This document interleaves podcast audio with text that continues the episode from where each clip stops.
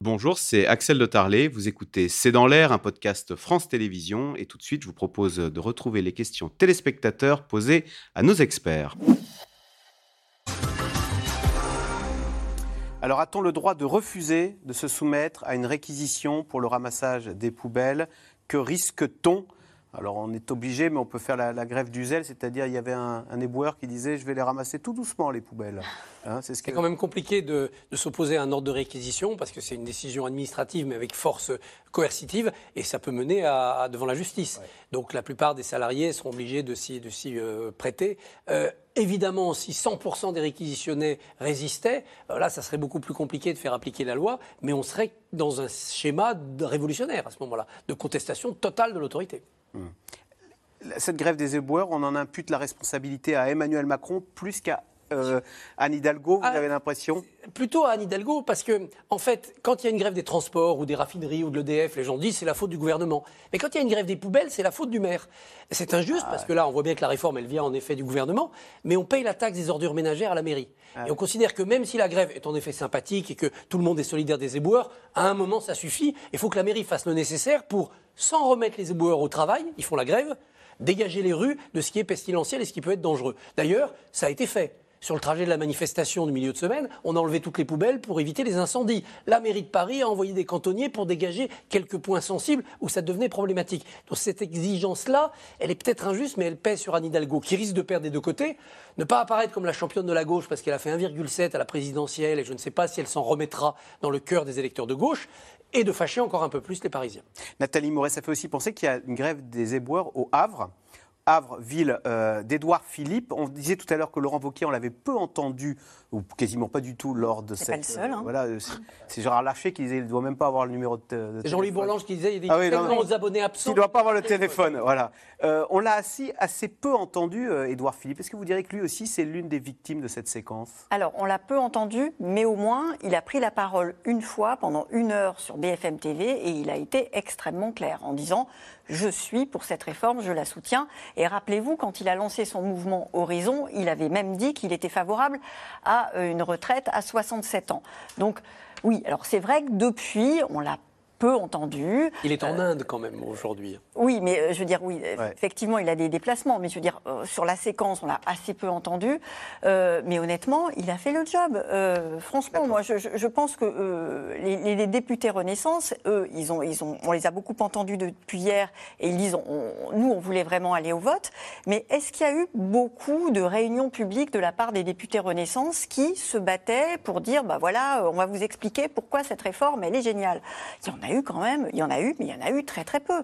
Euh, donc en fait, cette réforme, elle a vraiment euh, peiné parce qu'elle n'a pas eu beaucoup de soutien politique. Et en revanche, bah, c'est aussi peut-être pour ça que euh, Laurent Wauquiez, il avait peut-être pas besoin de se mouiller beaucoup. Je note aussi que... Qu'est-ce qu'il va faire? Il, abandonne, il va arrêter, il se retire à Lyon, Laurent Wauquiez? Il renonce à toute ambition euh, ah non, mais Laurent Wauquiez qui renonce à une, ambition, nationale, moi j'y crois pas du tout. Mais pour l'instant, il fait comme beaucoup, il fait le, dos rond et il attend que ça passe. Euh, Xavier Bertrand, est-ce que vous l'avez entendu depuis hier? Euh, Non, il soutient les, gens qui s'opposent à la réforme. Je suis pas persuadée qu'il soit totalement pro motion de censure, mais en tous les cas, depuis hier, on ne l'a pas entendu. Justement, Christophe Barbier, quelles sont les chances que les motions de censure aboutissent? Elle me semble très faible quand même. La, motion de censure RN n'aura que les votes RN. La motion de censure transpartisane déposée par le groupe Lyotte peut évidemment faire un total plus impressionnant. Euh, je parle sous le contrôle de mes consoeurs qui connaissent mieux l'Assemblée, mais moi je compte 262 députés au total de ces groupes d'opposition, hors LR. Donc il faudrait, pour aller à 287, qui est la majorité aujourd'hui puisqu'il y a 4 sièges vacants, 25 députés LR qui décident de voter la censure. Alors ils vont être contents pendant une heure parce qu'ils auront euh, renversé le gouvernement, mais après, il faudra qu'ils aillent devant leurs électeurs. Est-ce qu'on trouve 25 députés LR aujourd'hui assez bien installés, enracinés dans leur circonscription pour être sûr de ne pas être battus par euh, le RN, par la majorité, par un dissident? Je ne suis pas sûr. Je ne suis pas sûr que ces LR-là soient capables d'ajouter au schisme idéologique qu'ils ont imposé à leur parti, et qui est peut-être salutaire, mais qui est quand même profond, une crise nationale avec derrière une élection très rapide en 40 jours, je ne les vois pas s'aborder le bateau comme cela euh, à, 25. Donc elle peut rester Première ministre à Matignon, euh, Elisabeth Borne. Si, à mon avis, elle ne peut pas rester très longtemps, c'est pas parce qu'elle sera chassée par un vote, c'est parce que cette affaire des retraites a épuisé sa méthode, a montré ses, ses limites, et l'a quand même prise elle aussi, elle dénonçait l'hypocrisie en flagrant délit de double langage. Une réforme de progrès, une réforme juste, avec ce qu'on a appris depuis sur les 1200 euros, sur le statut des femmes, mmh. une réforme qui rétablit les comptes, avec ce qu'elle a concédé au LR, les centaines de millions qui, qui diminuent l'efficacité financière de cette réforme, pour aboutir à quoi? Même pas le soutien des LR. Je pense que ça, c'est beaucoup d'énergie politique euh, laissée en cours de route, avec ce qui attend le pays euh, je pense que ça sera trop difficile pour elle. Alors c'est vrai que le prochain rendez-vous, c'est les européennes. On pourrait la maintenir pendant un an. Mais si c'est un an à ne pouvoir rien faire parce qu'aucune majorité n'est possible, elle n'a pas de majorité absolue. Elle ne peut pas se contenter d'expédier les textes.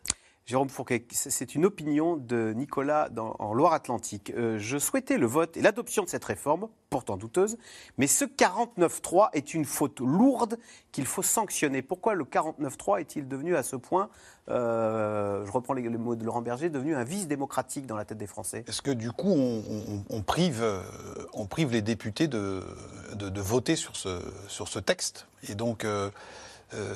Ajoutez, en gros, on avait euh, deux tiers des Français au minimum dans les enquêtes d'opinion qui disaient qu'ils étaient opposés. Et donc on peut dire bon bah euh, ok c'est pas le premier gouvernement qui votera fera voter une loi qui n'est pas conforme aux attentes majoritaires de la population. Mais ce que ça a montré là c'est qu'il y avait sans doute peut-être pas de majorité non plus à l'Assemblée et que du coup on était obligé de recourir à cet artifice certes légal pour quand même passer au-dessus d'un double verrou, c'est-à-dire le verrou populaire et le verrou parlementaire.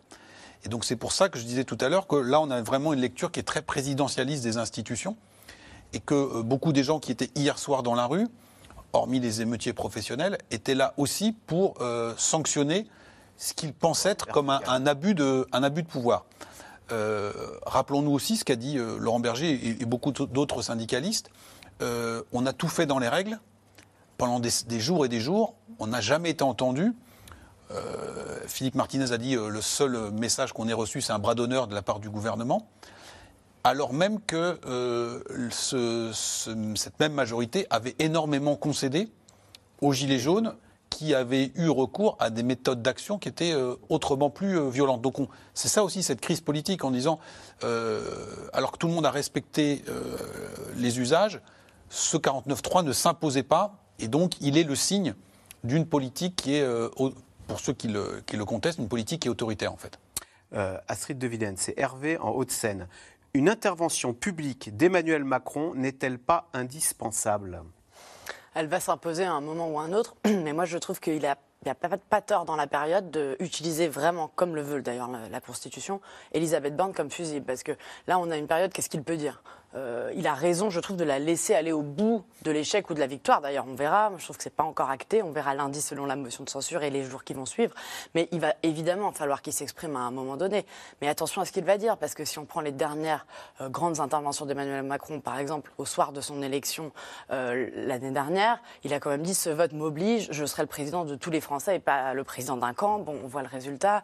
La dernière fois qu'il a fait une grande expression au moment du Covid, il a dit plus rien ne sera jamais comme avant. Bon, résultat, on a tout refait exactement comme avant sur l'économie et la pollution. Donc, euh, il faut qu'il fasse attention aussi à, ce qu'il dit, c'est-à-dire que faire une intervention, oui, pour dire quelque chose, euh, quoi. Euh, et, c'est ça qui m'inquiète un petit peu quand on, est, on sonde les conseillers à l'Élysée, c'est que je suis pas sûr qu'ils soient même eux-mêmes dans la période d'après. Christophe Barbier, Pascal, rapidement, si la présidentielle avait lieu en 2024, Marine Le Pen n'aurait-elle pas un boulevard devant elle? Elle s'est engagée à revenir sur les 64 ans lors de la prochaine alternance. Non, je ne pense pas. Je pense qu'elle profite de l'instant parce qu'elle n'a pas mis le chahut, parce qu'elle a incarné une certaine forme de calme, mais ça ne rend pas son projet plus crédible, ça ne rend pas son équipe autour d'elle plus compétent. Il ne suffit pas d'être silencieux pour être compétent. Dans une présidentielle au deuxième tour, les Français regardent quand même à qui il confie les clés du pays. Elle était encore très très loin de pouvoir rassembler 51%. Merci beaucoup d'avoir participé et de nous avoir éclairé sur ce 49.3. Je rappelle que C'est dans l'air est disponible gratuitement en podcast audio sur toutes les bonnes plateformes.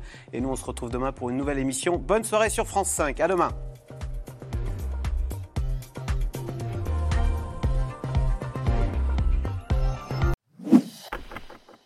Merci d'avoir écouté C'est dans l'air. Comme vous le savez, vous pouvez désormais écouter l'intégrale, mais aussi l'invité ou vos questions à nos experts. Tous ces podcasts sont disponibles gratuitement sur toutes les plateformes de streaming audio. Et pour le replay vidéo, c'est sur France.tv, bien évidemment. À bientôt.